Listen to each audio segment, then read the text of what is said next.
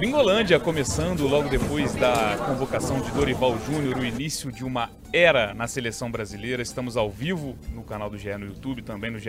Globo. Estaremos à disposição nas plataformas de áudio em forma de podcast. Jéssica Sescon, bem-vinda. Você já está aqui desde cedo, né?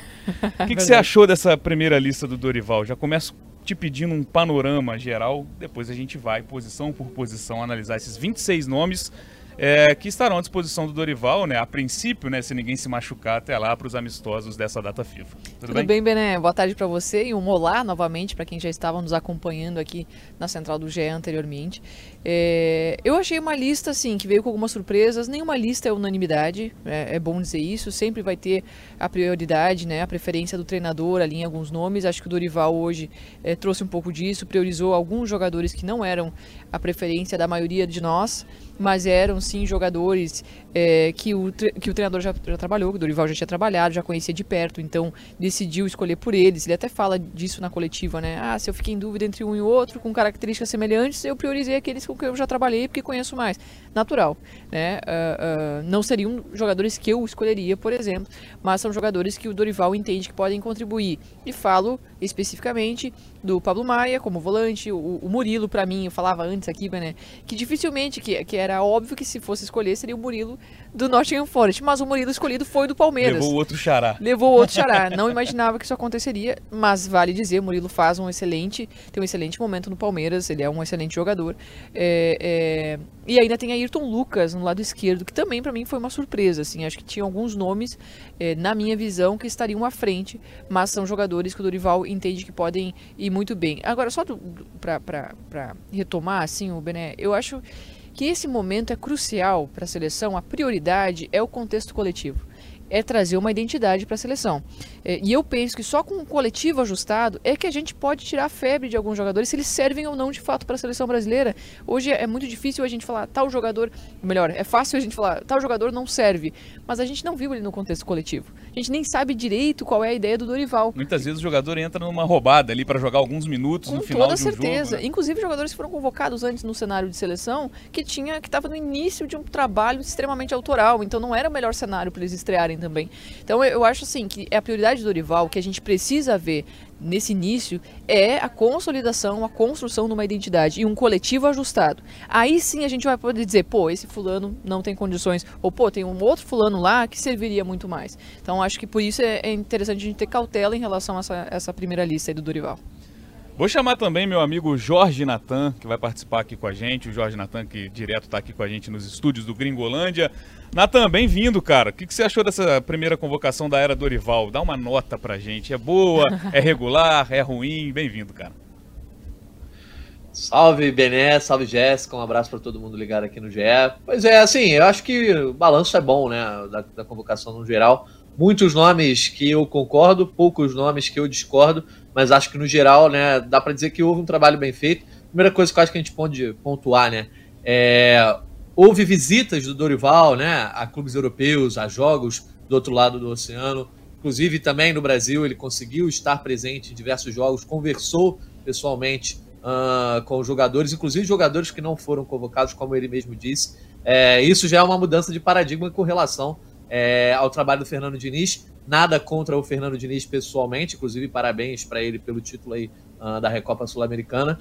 Mas é uma questão de disponibilidade de tempo, né? O Dorival teve tempo para trabalhar como treinador da seleção brasileira e acho que hoje em dia não dá mais para ter um técnico acumulando os dois cargos.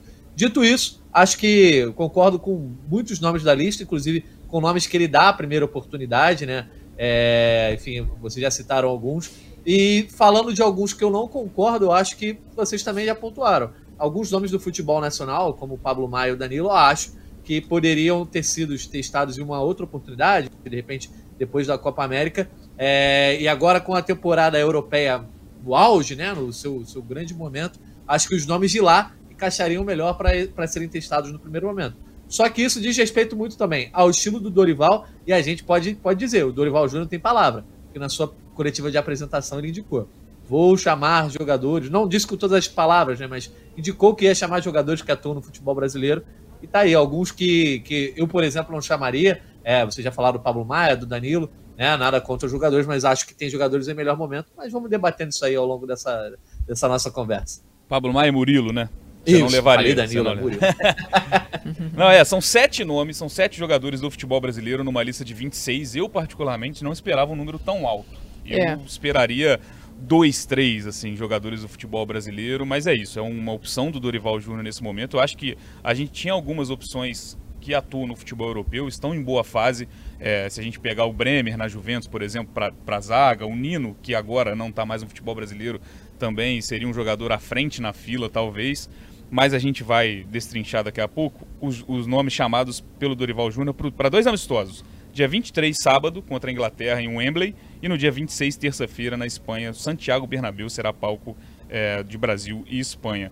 A gente falou inicialmente de, desses nomes chamados que não eram esperados, Jéssica, mas tem algum que você sentiu falta? É bom a gente lembrar que tem alguns, é, alguns nomes é, lesionados nesse momento é, que poderiam brigar por vaga no time titular. É o caso do Alisson no gol. Tudo uhum. bem que o Ederson vinha sendo o goleiro do Diniz no ano passado. É, Éder Militão, que é um cara que já está fora há muito tempo, que eu acho que tem tudo para ser titular ou brigar por essa vaga na seleção brasileira. E o Neymar. É, tirando esses jogadores que não estavam à disposição para serem chamados, tem algum que você sente falta? Você bate o olho nessa lista, ó, faltou esse jogador? Eu imaginei que uh, João Pedro pudesse ter uma, uma oportunidade do Brighton. É, ele não teve. É, dos jogadores do Brasil que ele poderia chamar, eu achei que ele chamaria o Pedro por exemplo. É, até porque se a gente olhar ali a lista de atacantes, temos dois centroavantes apenas dos atacantes e vários jogadores de meio campo. Talvez uma dessas vagas de meio campo ele poderia ter priorizado para ter mais um homem do ataque. É, acho que o Savinho, que está na lista, era um dos jogadores que merecia essa convocação. Então, é, é, por isso eu não acho. Eu, eu tava olhando aqui a rede social, tinha, tem muitas reclamações assim em relação à lista. Eu não acho ela absurda. Não acho ela absurda. Tem alguns nomes ali que não são nomes titulares, se a gente for pegar, são nomes que ele está integrando ao grupo da seleção, que são é, discutíveis e que e nem seriam a minha opção. Mas é, ele promove a renovação que a gente quer ver. Né? Se a gente olhar a lista, não tem Gabriel Jesus, no ataque, que era uma grande preocupação de todo mundo. É, acho que tem o Rafinha por ali, é um jogador que talvez só está nessa lista porque temos uma carência de ponta direita. Né? Então ali tem o Rodrigo que faz a ponta direita, mas o Rodrigo pode ser um meio armador. E eu acredito que vai acabar sendo. Ele até fala um pouco sobre isso, é. né? Que ele tem o Paquetá para essa, essa posição, o próprio Andrés, mas que é. ele vê o Rodrigo também. Ele precisa, precisava de opções ali pelo lado direito, né? O lado esquerdo já, já, já prioriza mais opções para o Dorival.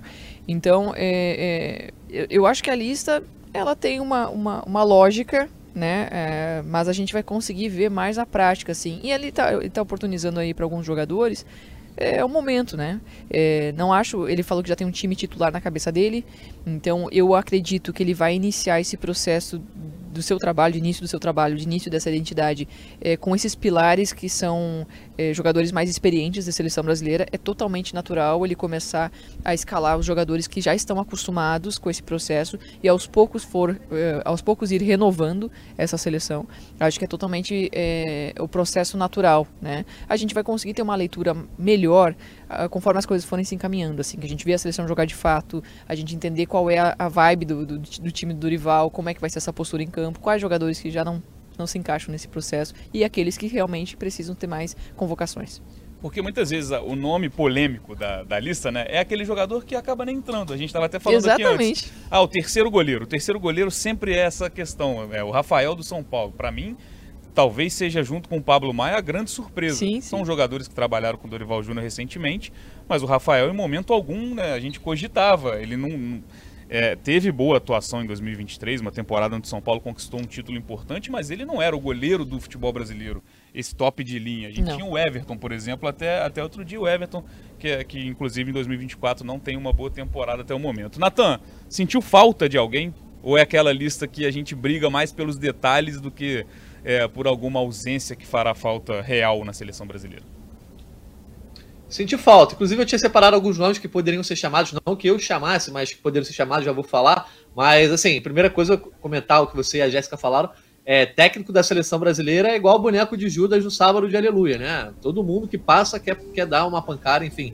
É, confesso que, pelo menos na minha opinião, também fiquei surpreso com, com essa questão de muita pancada no Dorival nas redes sociais, acho que por nomes específicos, mas se você parar para esses torcedores que estão criticando e falarem, faz tua lista aí, muito provavelmente a lista seria 80% igual, 70% igual, a maioria da lista seria igual, porque né, não tem muito para onde fugir, você tem muitas opções, mas você tem uma, uma espinha dorsal ali e jogadores que já no imaginário coletivo né, merecem um lugar na seleção brasileira. Mas aí é o que você falou, a gente começa às vezes a, a ter uma disputa, uma queda de braço por nomes secundários, que ah, um vai estar tá nessa convocação, pode não estar tá na próxima, enfim, vai ter uma, uma rodagem aí.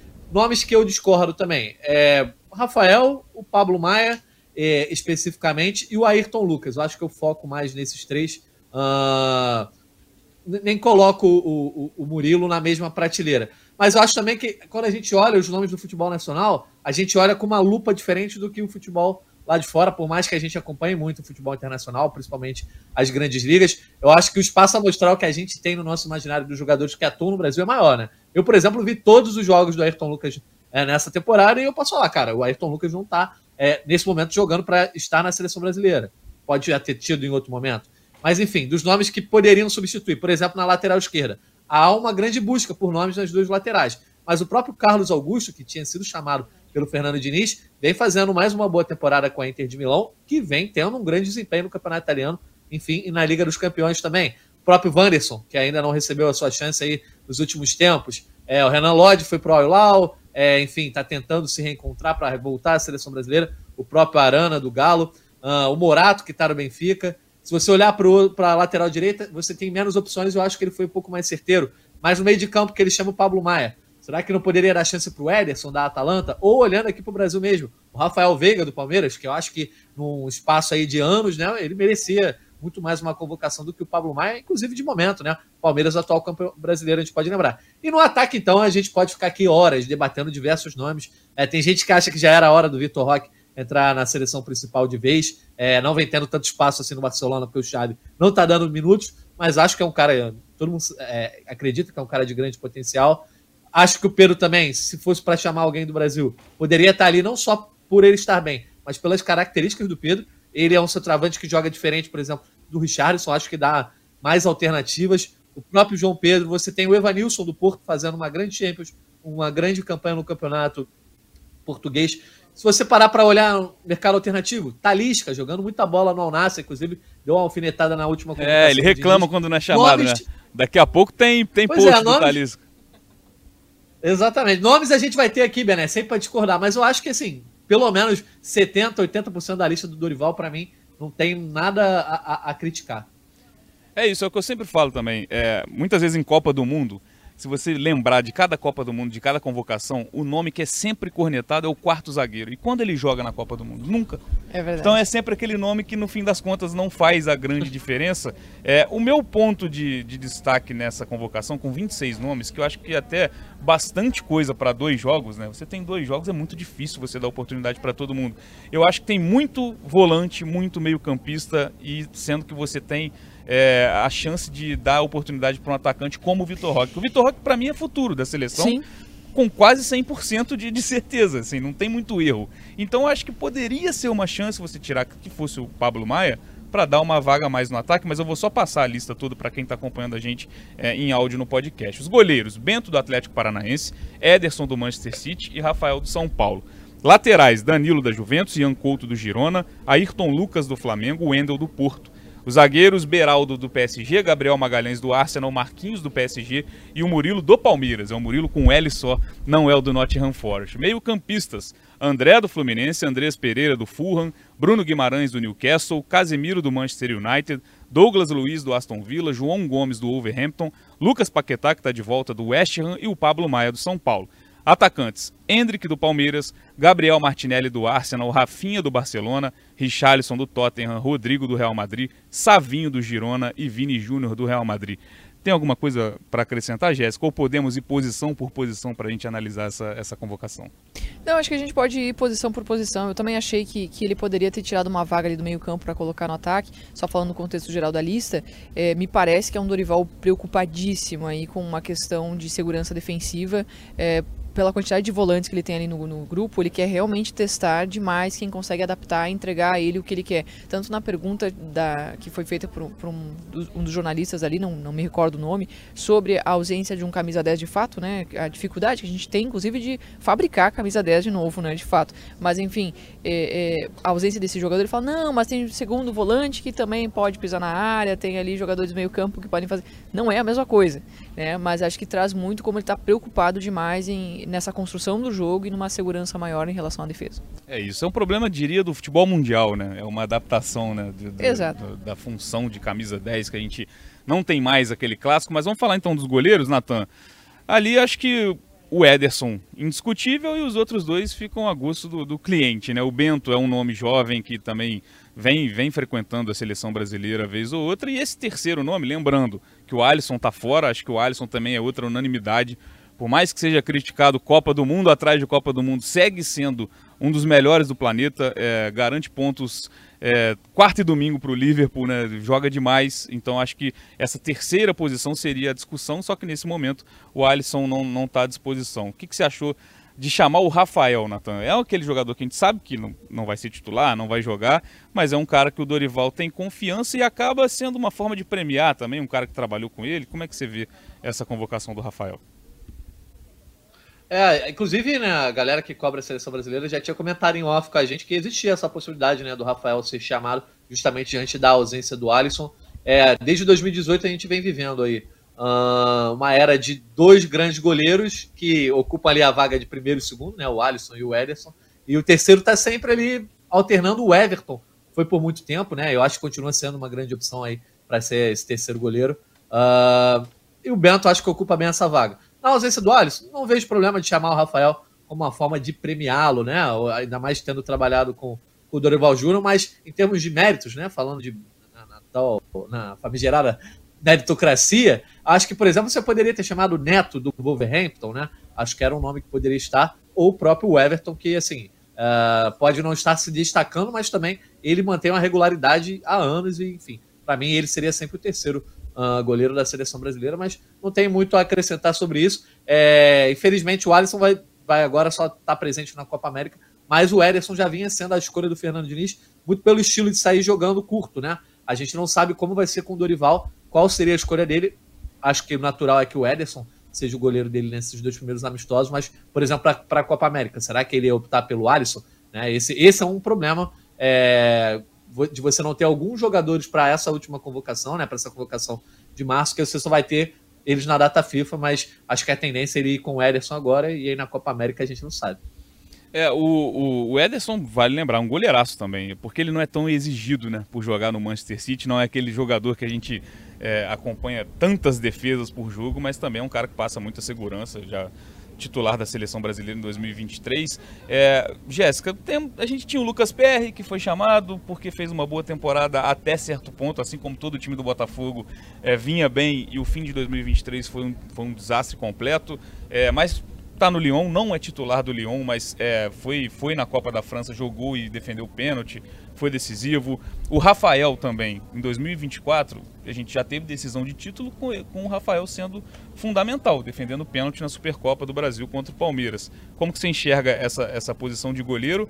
Porque eu tenho o ponto de vista de que, tendo três, eu acho que o terceiro pode ser aquele nome pensando no futuro. Pode ser uma aposta, né? Não é o caso do Rafael. O Exato. Rafael já tem uma idade mais avançada. Como que você enxerga essa, essa convocação do Dorival? Uh, não acho que é um problema tu, uh, o, tre o, treinador ter uma opção a gosto dele, que é a terceira opção de goleiro. Não acho que isso é um problema ele ter convocado o Rafael ao meu ver, não seria uma opção. Acho que ele não, não é, não está entre os três melhores brasileiros que a gente tem atuando nesse momento, uh, nem o quarto, nem o quinto. Acho que se a gente fosse escolher aí só do cenário brasileiro, acho que teria ali o Everton, que embora te, não esteja fazendo um bom 2024, para mim é um goleiraço. e ainda, se fosse escolher, acho que o Léo Jardim é um jogador que faz muito mais diferença ali embaixo das traves do que o Rafael, na minha, na minha opinião, claro, assim. E acho que o Neto seria uma excelente opção também é, ali para Casa Mata. Não é um problema porque é um jogador, ainda mais pelo contexto da seleção nesse momento, é uma seleção que precisa desenvolver um, um jogo coletivo, então a escolha do goleiro vai influenciar pouco, assim, do terceiro goleiro. E nesse contexto todo, o, o Ederson faz muita diferença. Que deve ser o, o goleiro titular é, nessa convocação aí do Dorival. vocês acreditam, por exemplo, numa no início de, de data FIFA, o, vamos supor que o Ederson não fique à disposição, se machuque no primeiro jogo. Quem vocês acreditam que seja é, esse segundo nome, o reserva imediato ah, do Dorival? Bento, é o Bento. Bento?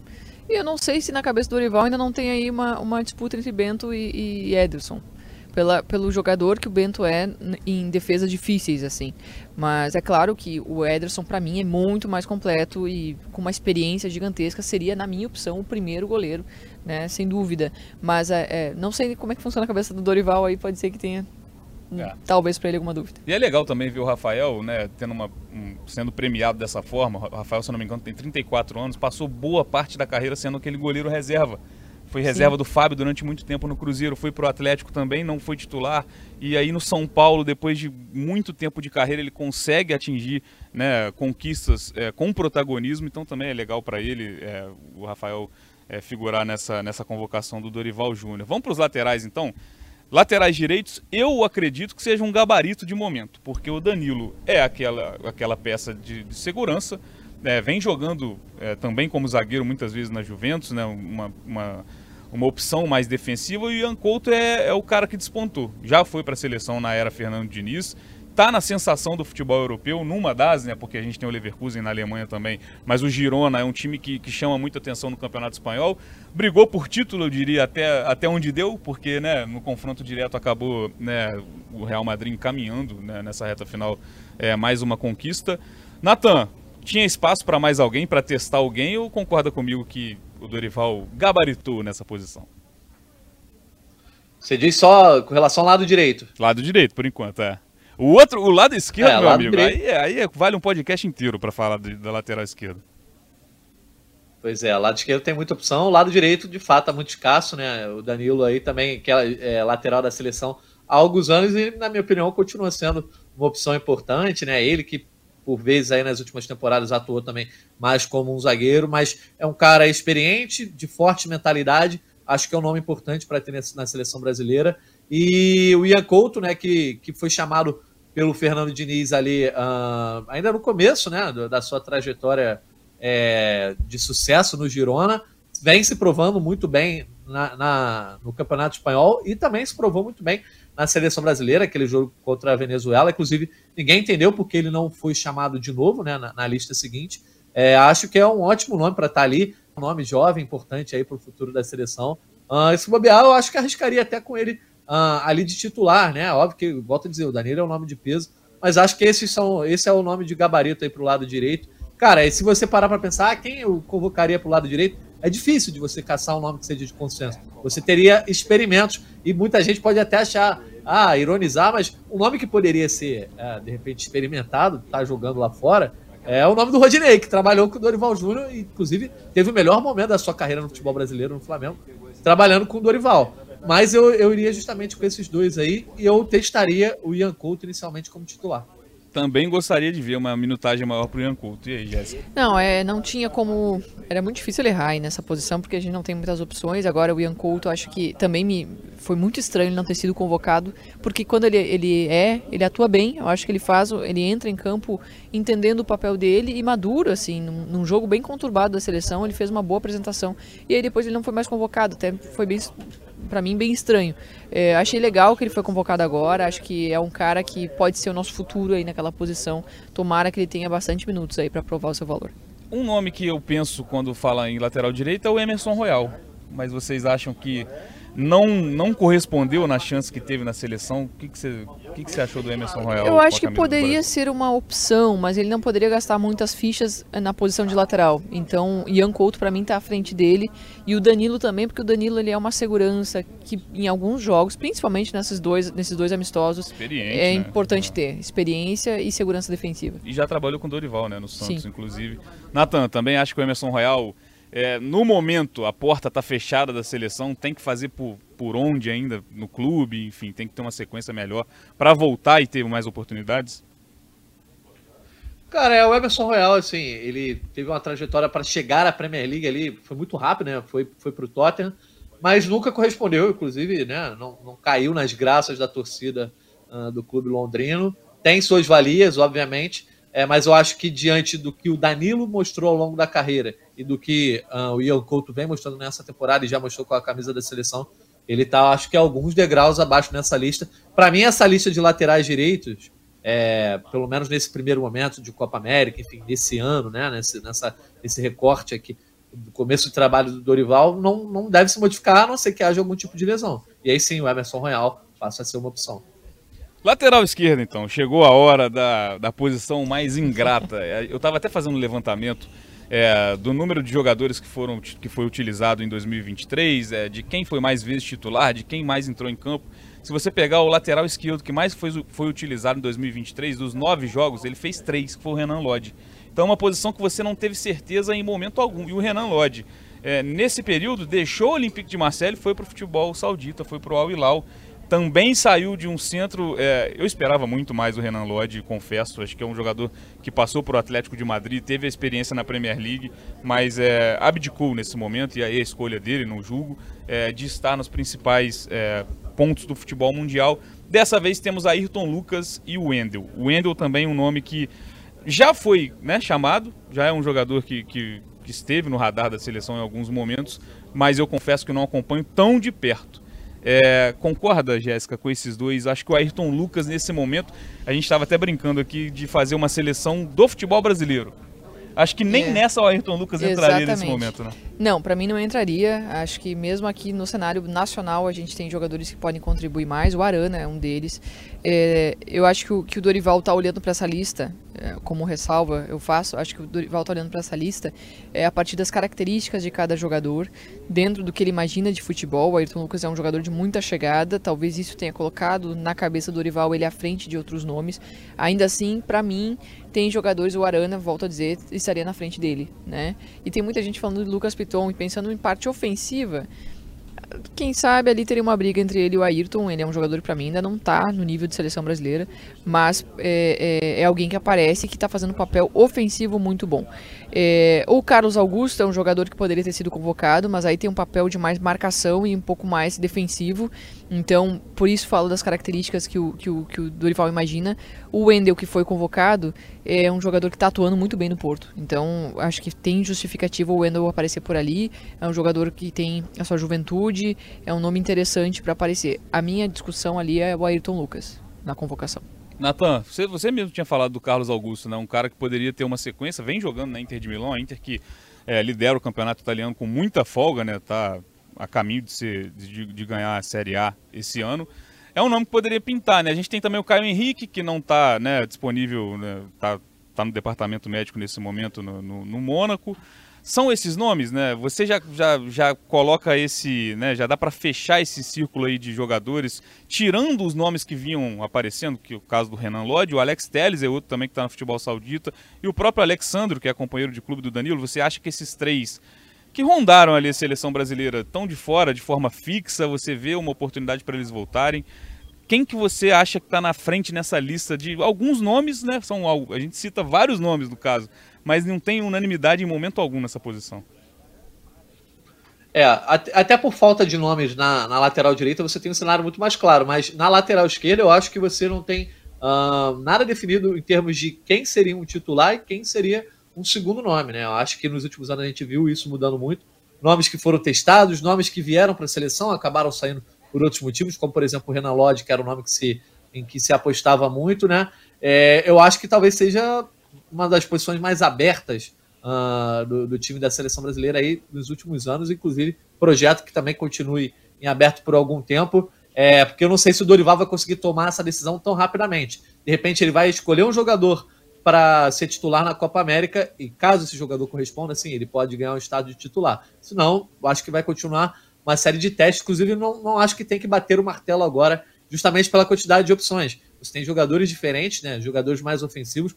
Não acho que o Ayrton Lucas, nesse momento, seria uma opção para ser convocada. Mas pode estar no radar né, dentro do futebol brasileiro. Ele e o Guilherme Arana ali são dois nomes da lateral esquerda que eu gosto muito, no sentido da ofensividade, inclusive. Né? O Ayrton Lucas é, é, é um lateral que jogou muito bem com o próprio Dorival. Uh, foi fundamental para o Flamengo ganhar a Copa Libertadores em 2022, né?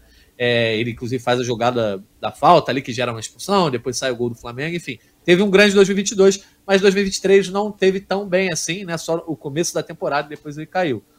o Carlos Augusto me chama a atenção pela solidez defensiva e por atuar em, em uma liga, né, em um país em que há uma grande demanda defensiva das equipes, né, os defensores sofrem muito e o Carlos Augusto corresponde.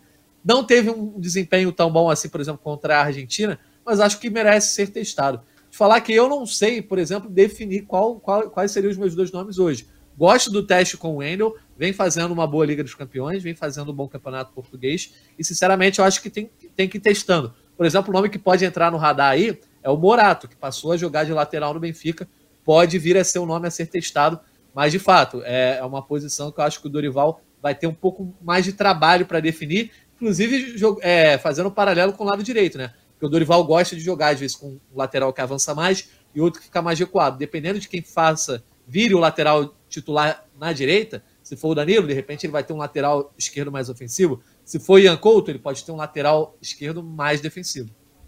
É isso, e é bom lembrar que muita gente falou do nome do Samuel Lino no Atlético de Madrid, que é um nome que, quando você bate na escalação do Atlético, do time do Simeone, ele é o ala esquerdo desse time, ele joga nessa função. Só que o Samuel Lino nunca foi lateral. O, se você jogar numa é linha de quatro, né? ele é um atacante, ele é destro, é quase é mais um ponta do que um lateral. Então, Exato. Então, pensando numa linha de quatro, eu acho que o Samuel Lino fica fora de cogitação. Seria convocado para talvez uma alternativa durante um jogo, ou caso o Dorival pensasse numa formação diferente com três zagueiros. Então, acho que aí É. entraria o nome do Samuel Lino e não como um lateral para concorrer Bené. com esses nomes. Diga, Natan.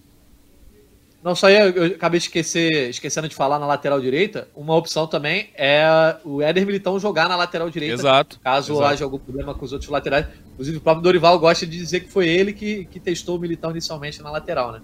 É, e é um nome que, para mim, quando tiver à disposição, ele vai ser titular da seleção brasileira, porque é titular do, do maior clube do mundo, né, do Real Madrid. Então, quando a gente tem brasileiros protagonistas no Real Madrid, a gente tem que aproveitar na seleção. E falando agora da zaga, né, que o Militão certamente pegaria é, uma, uma dessas vagas, a gente tem Beraldo, Gabriel Magalhães, Marquinhos e Murilo. Acho que Marquinhos e Gabriel Magalhães, no momento, é a du- dupla titular. Acho que a gente não tem muita dúvida, porque foi a dupla do, do, do pós-Copa. Se a gente pegar os jogos né, na era de Diniz, até com o próprio Ramon, Marquinhos e, Gabriel Magalhães é, foram os mais utilizados. E aí a gente tem o Beraldo, que aí também é um cara que pode fazer a lateral esquerda, porque está jogando nessa posi- posição no PSG por circunstâncias, né? Muitos desfalques nesse, nesse início do Beraldo no Paris Saint-Germain, e ele vem aproveitando a oportunidade. Pode ser esse coringa, né? Até que o Dorival usou esse termo é, na coletiva. E aí o Murilo é a grande surpresa. É aquele quarto zagueiro que eu falei mais cedo, que muitas vezes a gente reclama, reclama e acaba nem jogando. Mas de certa forma também é um prêmio, porque eu acho que, não sei se você concorda comigo, Jéssica, se a gente for fazer uma lista dos zagueiros do futebol brasileiro hoje, o Murilo briga Ele pelo se topo. destaca, Talvez até com o próprio companheiro Gustavo Gomes e um pouco melhor na questão da fase. E ele foi o cara que se destacou naquela ascensão do Palmeiras no ano passado, né? Então isso tem um valor bem importante aí pro, pro Dorival. É, não é, não é, é difícil a gente falar, pô, esse jogador não merece estar na convocação da seleção. Porque a gente tá falando de craques, né? Todos esses que a gente cita, mesmo os que não entraram na lista, são jogadores excepcionais. Então, é claro que eles vão, que eles têm um certo merecimento. Mas, é, ao meu ver, tem outros jogadores que estariam acima, no meu conceito, no meu entendimento. E seria, para mim, o Murilo do Nottingham Forest. Acho que ele, ele tem sido destaque no campeonato inglês. Então, acho que já tem uma vitrine muito grande lá entre os, os times europeus, assim. Já tem muita gente de olho nesse atleta. Seria uma renovação também. Então, acho que o Dorival poderia ter priorizado ele. É, mas, no entendimento do Dorival, é o Murilo do, do Palmeiras. É a minha única ressalva, assim, da, da, da zaga, assim. Eu acho que os outros nomes, inclusive o Beraldo, embora muito jovem, significa futuro de seleção pelo menos tem que ser testado, pelo menos tem que ser inserido e por ser já titular do PSG, é, sem dúvida está preparado para esse desafio. É, o Dorival conhece muito bem o Beraldo, né? Trabalhou junto com ele no São Paulo. Natan, pensando numa possível fila, né? Numa, fazendo uma figura de linguagem, você vê o Murilo furando uma fila, passando jogadores que, que teoricamente tinham um merecimento maior, que é o caso do Nino, por exemplo, se a gente pode citar um jogador que vinha aparecendo em quase todas as listas no ano passado, o Nino por jogar também com o Diniz, mas por estar em ótima fase na, na ocasião. Você vê algum outro nome, o Bremer talvez, que estivesse à frente do Murilo nessa briga por posição, por uma posição de reserva da seleção, né? Sim, é, o Nino teve um grande desempenho no Fluminense no, no, no último ano, agora, né? É, deixou o futebol brasileiro, mas eu acho que ele deveria sim continuar no radar. É, não foi chamado apenas porque trabalhava com o Diniz, enxergo sim que ele tem potencial para ser uma das opções estudadas para jogar na seleção brasileira. Concordo com você que é, Gabriel Magalhães e Marquinhos, para mim, são dois nomes fixos, embora o Marquinhos não seja o mesmo Marquinhos tão seguro de outros tempos, mas ainda é fundamental para a seleção. Eu vejo hoje que o pilar da zaga da seleção, de repente, pode ser o Gabriel Magalhães, para mim, um dos melhores zagueiros da Inglaterra. Além de tudo, uma arma fundamental para o Arsenal no jogo aéreo. Enfim, para mim, é, eu acho que a zaga da seleção precisa ser Gabriel Magalhães mais um. Nesse momento, eu enxergo sim o Marquinhos como esse mais um. Mas o Beraldo está muito bem. E um cara que eu considero que o Murilo também furou a fila, a gente não pode, por exemplo, ah, o Murilo furou a fila do outro Murilo, né? Do, do, do Nottingham. Eu acho que preferia ver o Murilo do Nottingham, mas nenhum dos dois havia sido convocado. Mas considero que ele furou a fila, por exemplo, do Bremer, que para mim merecia mais estar nessa convocação, seguir sendo chamado para ser testado mais vezes agora com o novo treinador. Né? De repente, esse seria o outro zagueiro que eu teria convocado no lugar do Murilo, teria chamado o Beraldo. E só para citar mais um nome que pode estar no radar aí também uh, nas próximas convocações, não sei se agora nesse ciclo curto antes da Copa América, mas é o Igor Júlio do Brighton, né? Jogando aí a Premier League. Cara, o cara que joga a Premier League, para mim, já tem um pontinho a mais, porque ser zagueiro na Premier League não é mole. É, eu então, ia falar, prin principalmente no setor defensivo, né? Porque a Premier League exige demais desses jogadores. Exato.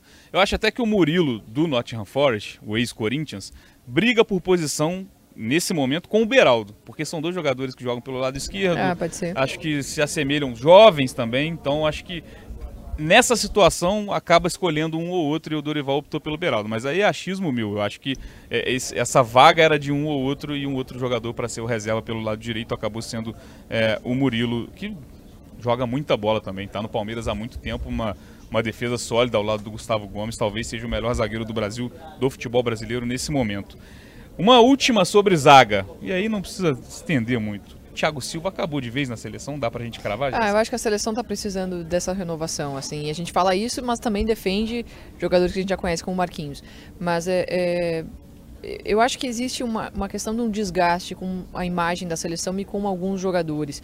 E, e, e é uma pena que isso aconteça, mas é, isso acontece e isso existe. Não pode ser ignorado pela, pela CBF. A gente vê uma mensagem muito clara da CBF em todas as declarações deste ano, de 24, principalmente depois da saída do Fernando Diniz e da entrada do Dorival, construir identidade, é, vamos nos agregar, vamos todo mundo confiar nessa seleção, é, convocando a torcida, pedindo para todo mundo abraçar essa seleção.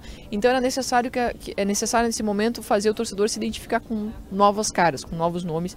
E o Thiago Silva tecnicamente é um jogador que sempre vai ser muito importante, mas se encaminha para uma reta final de carreira. Então acho que não faria sentido tê-lo na seleção hoje. Concorda, Nathan? Lembrando que o Thiago Silva também tem problemas físicos, né? Tá desfalcando o Chelsea nesse momento. É mais uma é mais uma análise pro né, o período, a era do Dorival Júnior daqui em diante do que para essa convocação em si. É, eu acho que o maior problema do Thiago Silva né, é justamente essa questão física, natural para um jogador de idade mais avançada. E um problema secundário é o clube onde ele joga no momento. Né? O Thiago Silva está jogando a Premier League, mas joga num clube muito conturbado, que não vive exatamente um momento de segurança. Então, ele está sempre muito exposto e, por vezes, por isso, acaba não tendo o desempenho que se espera. Embora a temporada passada ele tenha jogado muita bola, tá? Inclusive, eu acho que se ele vier jogar no futebol brasileiro como ele cogita em breve, pode fazer a diferença aqui sim. Mas tantos nomes e justamente nesse processo de renovação, acredito que é melhor é, ser uma página virada para a seleção brasileira. Ah, só, só, sobre o Thiago Silva, se ele vier para seleção para jogar no Brasil, nossa, é muito acima da média de vai tudo sobrar, que a gente tem aqui, vai sobrar demais. É, e a gente já tem esse elo, né? Essa, essa transição, acho que acaba o Marquinhos tem, tem esse potencial para ser essa transição ali, de ser sim, a, a referência, de ser o jogador veterano, assim como é o Casemiro né, no meio-campo, e a gente vai passar a falar dos meio-campistas chamados pelo Dorival. Eu começo falando do Casemiro justamente por não ser um jogador que esteja numa fase espetacular. Acho que é um nome que foi unanimidade durante muito tempo, é talvez o camisa 5 da seleção brasileira que eu tenha visto que mais jogou bola. É, é um jogador que está na história do Real Madrid, por exemplo. É, fez gol decisivo agora, inclusive, para o Manchester United. Hoje o Casemiro segue sendo titular incontestável da seleção brasileira ou ele tem sombras nessa convocação do Dorival Júnior, como pode ser o André, por exemplo? Eu acho que ele tem sombras. Nesse momento, eu acho que ele inicia como titular Até porque, como a gente já falou, o início dessa, dessa nova identidade, então não vai chegar um treinador e simplesmente arrasar tudo que tinha ali. Eles, o Dorival, com a experiência que tem, sabe, inclusive da liderança desse jogador. É impossível começar esse trabalho com jogadores que sabem aonde estão pisando para depois é, acontecer, se for o fato né, de uma renovação. É, o Casemiro, para mim, é um jogador fora de série. E ele é muito afetado nessa queda de rendimento pelo contexto do Manchester United. Ele sai do, do, do, do Real Madrid, não na melhor fase de todas, mas jogando muito bem. Mas ele, ele, deixa uma zona de conforto ali, né? Em busca de um desafio, né? Sim, sim, Isso exato. É até legal se você olhar é um a carreira dele, já ganhou tudo no Real Madrid. É um movimento vou jogar na Premier League. que poucos jogadores fariam com a idade Exato. dele, sendo o ídolo que ele era no Real Madrid. E ele sai atuando bem, não na melhor fase de todas, mas atuando bem pelo, pelo Real, para ir jogar no United, onde tá, não passa por um processo conturbado, não é de hoje nem de ontem, né? Faz tempo que tá o United nessa confusão.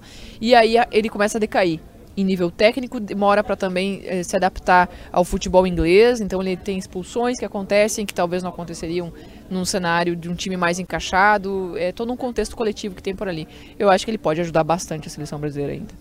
Natan, Casimiro, eu acho que muita gente questiona, né, a presença dele, mas eu vejo como uma presença assim quase obrigatória na lista. Acho que para falar de time pois é. titular, é. o Dorival vai é, saber depois melhor. Depois o campo vai mostrar. É, também. os treinamentos, enfim, como o Dorival vai trabalhar. Como que você enxerga essa briga por posição, Natan? Na hora que eu olhei a lista dos meias, né, dos volantes e meias, eu também olhei e falei, caraca, Casimiro. Mas eu falei, cara, não dá para não chamar o Casimiro. É, admiro também o Casimiro pela escolha dele de, de jogar a Premier League depois de tanto tempo assim, né? É, só que eu acho que ele poderia, de repente, ter escolhido um, um clube menos conturbado. Eu sou fã do Manchester United, mas é difícil para um jogador se destacar individualmente num clube, né, num time como o Manchester United, que vive de altos e baixos dentro fora de campo, e que também vive é, altos e baixos na tabela. Ganha três jogos, depois perde três seguidos, enfim. E o jogador, obviamente, não consegue desenvolver seu melhor futebol ali. É, o Casemiro hoje trabalha muito mais destruindo do que construindo. Ele tem muito mais trabalho ali para apagar incêndio do que para tentar brilhar. Mas concordo, para mim precisa estar tá na lista sim. E aí, a partir do momento que você tem um cara desse na lista, para mim, talvez uma grande referência da seleção brasileira nos últimos anos, junto com o próprio Thiago Silva, né? Não só de referência técnica, mas de liderança, de você pensar na seleção, você pensa no Casimiro, é difícil que esse cara fique no banco de reservas. É, de repente, no primeiro jogo, eu não colocaria é, o Casimiro no banco, né? É, mas de repente no segundo eu testaria, ou o contrário, contra a Inglaterra você bota o Casimiro, até porque ele está atuando com muitos dos jogadores que atuam na seleção inglesa, então pode, pode ser melhor porque ele atue contra a Inglaterra, mas contra a Espanha eu tentaria algo diferente. Eu tentaria algo diferente também pela quantidade de jogadores talentosos que você tem aí. Por exemplo, eu falei da zaga, né? Para mim é o Gabriel Magalhães mais um na zaga. Esse meio de campo hoje, para mim, precisa ser Douglas Luiz mais alguns. Né? Para mim, o Douglas Luiz é fundamental que seja titular, vem vivendo a sua melhor temporada da carreira, uma temporada em que não só ajuda a construir, a destruir no meio, como ele é esse, esse volante né, moderno, mas tem, tem tido muita presença de área, marcando muitos gols. Estava, inclusive, olhando as notas lá do Bom Sofa Score. Ele está no top 10 de notas de, de é, da média na temporada, entre os 10 melhores jogadores da melhor liga do mundo. Então, não é pouca coisa. Para mim, o Douglas Luiz, sim, seria, acho que, titular absoluto desse time. Aí você tem o Paquetá para botar, você tem o João Gomes para testar. É muito nome talentoso. Por mais que a gente não tenha, de repente, o camisa 10, mas você tem muito nome talentoso ali, inclusive o Bruno Guimarães, e muitos nomes da Premier League, como o Andrés Pereira. Estou muito curioso para ver como vai ser montado esse meio de campo. É isso, quando a gente olha a lista de meio-campistas, eu gosto muito do nome do time que vem depois, porque quase todo mundo da Premier League. Isso é um é. ótimo sinal para a seleção é. brasileira. Ótimo sinal. Gosto muito do Douglas Luiz também. Acho que precisa ter uma minutagem maior na seleção brasileira. Dar tempo para ele mostrar mais coisa, né? Nem sempre o jogador vai conseguir desempenhar o papel que ele tem no clube se você der 10 minutos, 15 minutos do final de um jogo. Jéssica, quem que você acha que seria né, par ideal para o Casemiro, ou os dois né, jogadores ideais? Lembrando que esse terceiro, esse mais ofensivo, se a gente for pensar, claro, num 4-3-3, pode ser que o Dorival use um losango no meio, enfim, a gente vai saber isso mais para frente. Quem que você enxerga ali como. Ah, pra mim, João Gomes. João Gomes? Acho que seria um excelente nome. É um cara que tá jogando demais. Eu gosto da iniciativa que ele tem. É uma agressividade muito legal de ver nesse atleta. É, tá muito bem lá também no Overhampton, né? Sim, muito bem. E pode compor muito bem ali com o Casemiro. Mas a gente tá falando de jogadores muito talentosos ali. Acho que o Brasil tem uma, um futuro bem bacana por ali, se encaixar num contexto aí coletivo do Dorival, dependendo de quem ele escolher. Eu quero ver o André podendo atuar, o André mais primeiro, né, claro, mas eu quero ver o André poder atuar, quero ver esses jogadores jogarem, porque acho que dá pra gente formar um meio-campo bem forte. É, a dupla, né, se a gente for pegar quem jogou mais em 2023, era formada por Casimiro e Bruno Guimarães também, que é um ótimo nome também, é fundamental é. para o Newcastle. Também Pode uma ser um jogador dupla, que, né? que em breve é, dê um passo a mais no futebol europeu, vá para um clube onde ele possa almejar é. grandes títulos, porque, porque hoje também é, é, um baita jogador. Hoje é ele é o único destaque do Newcastle, é. né? O Newcastle que teve uma temporada muito boa né, na, na, na temporada passada, mas nessa não repete. E aí chegamos ao nome de Pablo Maia. Eu acho que pode ser a grande né, polêmica dessa lista do Dorival Júnior. Claro, é um bom jogador, desempenha o seu papel muito bem no São Paulo, Dorival conhece muito bem. Só que quando a gente fala, né, volta a falar da tal fila, né, por uma busca na vaga na seleção brasileira, ninguém esperava. Eu não vou ser hipócrita aqui não, de falar não. que alguém nessa redação do esporte falou que esperava o Pablo Maia. É o, tipo, é o típico nome que quando aparece, e não é desrespeito nenhum ao Pablo Maia, repito, um grande jogador. Ninguém espera. Não estava é, no radar da seleção brasileira, porque até se a gente for montar a seleção talvez do Campeonato Paulista, a gente não fale do Pablo Maia a gente possa falar do Zé Rafael, que está no melhor momento. Óbvio, são idades e momentos de carreira completamente diferentes. Mas não é aquele nome é, que a gente esperava, então chama muita atenção, né, Jéssica? Sim, eu acho que teriam outros nomes do cenário brasileiro que poderiam estar na seleção. É... Ainda que eu acho que tem outros nomes do, do exterior também, né? Mas assim, é muito porque essa é a convocação porque o Dorival trabalhou com ele, viu de perto o trabalho do, do, do Pablo Maia e tem a, o Pablo deve ter algumas características que o Dorival valoriza demais. Então deve ter sido isso que motivou aí a convocação dele. É, para mim, eu teria até o Martinelli aqui no cenário brasileiro que, que joga melhor, que acho que mereceria um pouco mais essa convocação, mas eu volto a dizer, assim, deve ter alguma característica que o Dorival viu de perto e certamente quem acompanha o jogador no dia a dia sabe muito mais do que a gente aqui. É, e aí, acho que está dando essa oportunidade para ele, tomara que ele consiga, né? Primeiro ser testado, são, do, são dois dois é, é, é, amistosos que não, não vão possibilitar muitos testes, porque vão ser jogos bem complicados.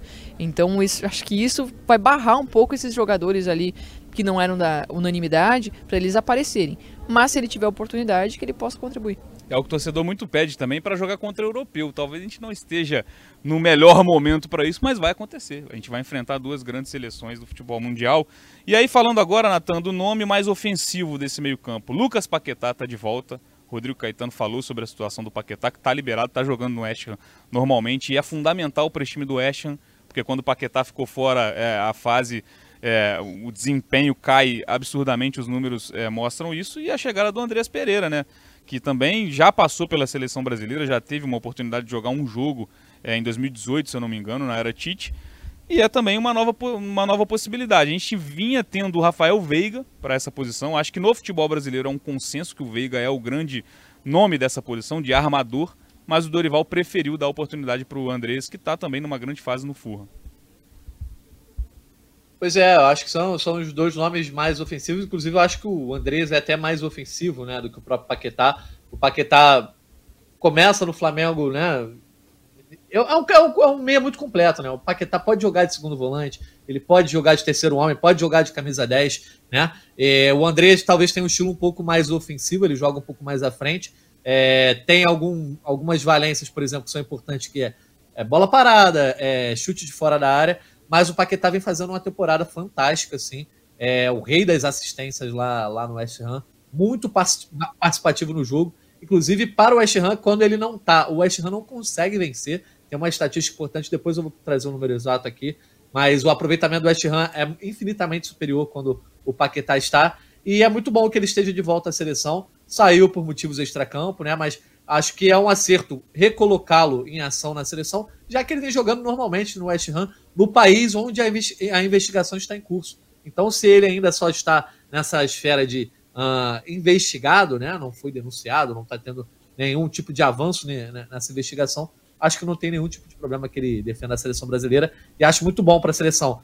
Creio que é um nome para ser titular na seleção brasileira, mas gostaria de ver o Andrés com alguns minutos também, tá? É óbvio que é um, comentário difícil de fazer aqui, por exemplo, para quem é torcedor do Flamengo. Né? Ah, mas o Andrés Pereira, cara, o Andrés Pereira jogou muita bola no Flamengo, tá? Inclusive na fatídica final que ele comete o tão grave erro ali, Ele vinha jogando muito bem, era o melhor jogador daquela final da Copa Libertadores de 2021. Uh, ah, vai para o Fulham e joga muito bem. O cara que dá assistências, tem bola parada, tem chute de fora da área, um cara muito participativo no jogo. Enfim, eu gosto muito do estilo do Andrés, acho que é merecida essa convocação. Uh, falando, por exemplo, de um camisa 10 clássico, é, eu acho que, por exemplo, o Pablo Maia poderia ter sido deixado de fora.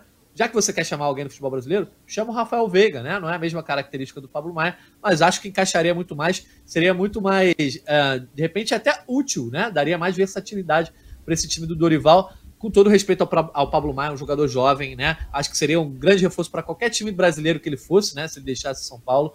Mas acho que não é o momento de seleção brasileira ainda, por isso é a convocação um nome mais problemático para mim. Porque se você olhar todo o conjunto da obra, tanto os jogadores de Premier League, o André, atual campeão da Libertadores, que na teoria teve propostas da Premier League também, eu acho que o Pablo Maia tá meio ali, uh, digamos, tá fora, é um peixe fora d'água, né? Ele, ele tá meio deslocado nessa festa aí.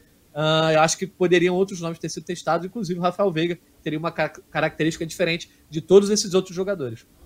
É isso, concordo que o Andrés também é bem legal ver o Andrés na seleção brasileira, porque muitas vezes fica marcado por uma falha, e é uma grave falha, uma falha que vai ficar para a história, mas é um grande jogador independentemente disso. A carreira dele segue, ele segue num clube de Premier League, titular, e jogando muito bem, então vai ser legal. Acho também que o Paquetá é titular incontestável dessa seleção brasileira e fez falta, inclusive, nesse momento ruim que a seleção brasileira viveu em 2023. Então, bora para o ataque para a gente finalizar é, essa convocação, essa análise da convocação do Dorival Júnior, a primeira dele na seleção brasileira. A gente tem Hendrick, Gabriel Martinelli, Rafinha, Richarlison, Rodrigo, Savinho e Vini Júnior. Savinho, para mim, uma grande novidade. Esperava sim o nome dele, vem jogando muita bola no Girona. Já é sabido que ele será jogador do Manchester City então já é um jogador pensando no presente e também no futuro. É. Você tem um jogador que vai estar nas mãos do Guardiola é, na, a partir da próxima temporada. É bem legal e é uma função, é uma característica que é a mesma do Rafinha, de jogar pelo lado direito com um pé trocado. Um canhoto uhum. que joga pelo lado direito. E é uma posição também que a gente tinha o Anthony, que também está numa má fase, né? Enfim. Como que você enxerga essa novidade do Savinho? Não, achei boa. Uma boa, boa tentativa da seleção, precisa dessa renovação ali na frente. É, Gabriel Jesus fora da lista, né? Isso é, tem um impacto, tinha muita cobrança em cima dele. E eu só espero que seja uma, oportunizado minutos aí pro Andy, que ele precisa entrar nesse contexto e precisa ter oportunidade ali no ataque. A gente está em busca ainda desse 9 aí que se confirme com a seleção, é, com esse centroavante. O Richarlison, né? A gente deu hoje a notícia de que o Richarlison sofreu uma lesão. O técnico do Tottenham confirmou isso em entrevista é, lá em Londres, mas mesmo assim o Richarlison foi, foi chamado. É uma, é uma conversa que a CBF teve com o Tottenham que estará à disposição para os jogos, né? Que daqui a mais de 20 dias, então, que o Richarlison é, deve estar recuperado. Natan, acha que faltou uma outra posição para a camisa 9? A gente falava muito no Pedro, a gente tem vários nomes. Aqui no início do podcast a gente falou de Matheus Cunha, João Pedro, Evanilson. Toda hora a gente vai girando e vai achando alguém em boa fase. Acha que faltou uma outra posição, uma outra, uma outra né, alternativa para essa, essa função? É, assim, o, o Hendrick, eu acho que muita gente trabalha com o nome do Hendrick para ser uma opção ali mais centralizada, né, um centroavante, mas acho que faltou sim. Entendo a convocação do Richardson, mesmo com o problema físico, até pela expectativa dele jogar, mas também pelo fato de não querer cortar um jogador que foi tão importante para a seleção do ciclo passado e que justamente no seu momento de alta, né, ele que vem tendo um bom desempenho nas últimas rodadas, ele, é, é, ele fez muitos gols nos últimos jogos com a camisa do Tottenham. Acho que é importante para ele que revelou também que psicologicamente foi um problema para ele, né, a sua baixa. Então acho que psicologicamente para ele é bom estar na seleção, por isso entendo que o Dorival tenha feito questão de convocá-lo mesmo com esse problema aí, que vai deixá-lo parado por algumas semanas. É, mas gostaria de ter visto, por exemplo, o Pedro ter sido convocado. Achei, inclusive, é, eu apostaria que o Pedro seria convocado, porque o Dorival trabalhou com ele no Flamengo, fez dele um grande titular, fez dele artilheiro da seleção brasileira, da, do Flamengo na, na Copa Libertadores, né? E achei que o Pedro seria convocado depois de ir para a última Copa do Mundo também ficou de fora, mas acho que vai haver oportunidade. Mas, sinceramente, eu acho que eu teria levado o Vitor Roque também, né? Entre o Pedro e o Vitor Roque, eu teria dado o jeito de levar um dos dois, porque a seleção brasileira precisa achar um homem-gol. O Richarlison, ele gosta de fazer essas vezes de homem-gol. Acho importante ele estar no elenco, é, mas a gente sabe, né, que a seleção continua nessa grande procura por um homem-gol, né, sempre né, o grande histórico de homens-gols da seleção brasileira. Acho que era importante ter levado ou testado o Pedro ou levado uh, o Vitor Roque. É difícil você tirar um nome desse ataque, né? Também a gente, ah, quero levar esse, quero levar aquele. é difícil tirar o nome desse ataque aí, né? Mas olhando para o ataque, talvez o nome aí que acho que está mais embaixo seria justamente o nome do Rafinha, né? O Rafinha que vem vivendo altos e baixos do Barcelona, justamente um, um símbolo né, da temporada do Barça também. Ele que vem muito bem, fez uma boa Copa do Mundo, né? Fez um bom ciclo antes da, da Copa do Mundo. É, talvez eu não teria levado ele nessa primeira convocação, mas entendo, por ser uma primeira convocação, dele também querer levar esse jogador que foi um símbolo aí do, do último ciclo, né, da reta final. Martinelli para mim tem que estar, tá, Rodrigo tem que estar, tá, Savinho, ótima convocação, e o Vini Júnior para mim é o líder técnico da seleção brasileira hoje, principalmente na ausência do Neymar. Então é difícil, né? Você dar chance para outros jogadores, como por exemplo o Evanilson. Não é, não é mole ser atacante brasileiro, não. Para a gente arredondar, se eu falar para vocês que a gente tem três vagas no ataque da seleção brasileira, vamos botar o, o padrão: um ponto esquerdo, um ponto direito e um camisa 9. Acho que o Vini Júnior, a gente vai concordar que tem essa vaga. Sim. E os outros? Quem seriam para você hoje, Jéssica? Para mim, Rodrigo, e eu sei que seria muito apressado, mas eu iria com o Hendrick. Iria com o Hendrick acho ali na que quando frente, a gente fala de um jogador diferente como o Hendrick, acho que nada é apressado. É. É, Se a gente claro. lembrar do Neymar ausente em 2010, por exemplo, gente reclama, né? Que o Dunga não levou, por que não É. levou? Enfim, faltou aquela oportunidade. Mas então você ia com Ia o com Rodrigo esses- no- na ponta isso. direita. Aham. Natan, pra você. Tendo, tendo em vista um paquetá de camisa 10, tá? Sim, sim. Rapaz, é muito difícil montar esse ataque. Botei na roubada. eu não sei se eu iria. É, não sei se eu iria com o Hendrick logo de cara. De repente eu testaria ele como titular em um dos dois jogos. Eu acho que Vini e Rodrigo, eu acho que é muito importante ter os dois ali. ah, pela parceria no Real Madrid, pelo nível, né? Pela, pela capacidade de fazer o diferente, que ambos têm, cada um no seu estilo, né? O Rodrigo é, com, com passe diferenciado, um cara um pouco mais cerebral, e o Vini com a sua habilidade, seu poder de fogo, sua vontade de ir para cima, mesmo quando erra, continua indo. Esses dois eu manteria. é, cara, sinceramente, teria que, que fazer um bem bolado ali, porque eu não, eu não botaria nenhum jogador centralizado ali. Eu tentaria fazer algum, alguma coisa como o Bellingham faz no Real Madrid. Colocaria, de repente, o Paquetá para fazer essa função que o Bellingham faz no Real Madrid, pisando na área, auxiliado por esses dois atacantes. Num trio de ataque, eu acho que o Richard seria o centroavante natural. É, mas também tem que ver a condição dele. Enfim, eu acho que fundamentais seriam Vini e Rodrigo. Ah, eu, eu jogaria com dois no ataque. Tá? Vou, vou ficar no muro nessa, não vou botar trio, não. Se for trio, eu boto o Richarlison. Não, e é isso. Copiar o Real Madrid do Ancelotti vem dando muito certo. Não é, Eu é adoraria nada ruim. ver uma seleção jogando. Eu adoraria ver uma seleção jogando com dois atacantes de mobilidade, mas é, é Exato. É, não, tão é porque- difícil da gente ver isso É acontecer, porque né? a gente se acostumou muito com uma forma de jogar, né? Mas eu acho, é, acho que seria bem interessante também. E lembrando, se eu falei que o Savinho já pode ser considerado jogador do City, o Hendrick vai estar no Real Madrid amanhã. É. O Hendrick, pouco depois da, da Copa América, já vai ser jogador do Real Madrid, já está acertado há algum tempo. Tomara que não seja a reserva do Mbappé, né? Mas- pois é, vai, vai ter uma concorrência gigantesca lá, mas é isso. Antes da gente encerrar aqui o Gringolândia, muito obrigado para você que acompanhou aqui com a gente na live, no GE, no YouTube. É, falar do Cartola Express, cartolaexpress.globo.com. Teremos é, disputas neste fim de semana dos campeonatos espanhol, inglês e italiano, e a gente tem dispu- disputas mistas.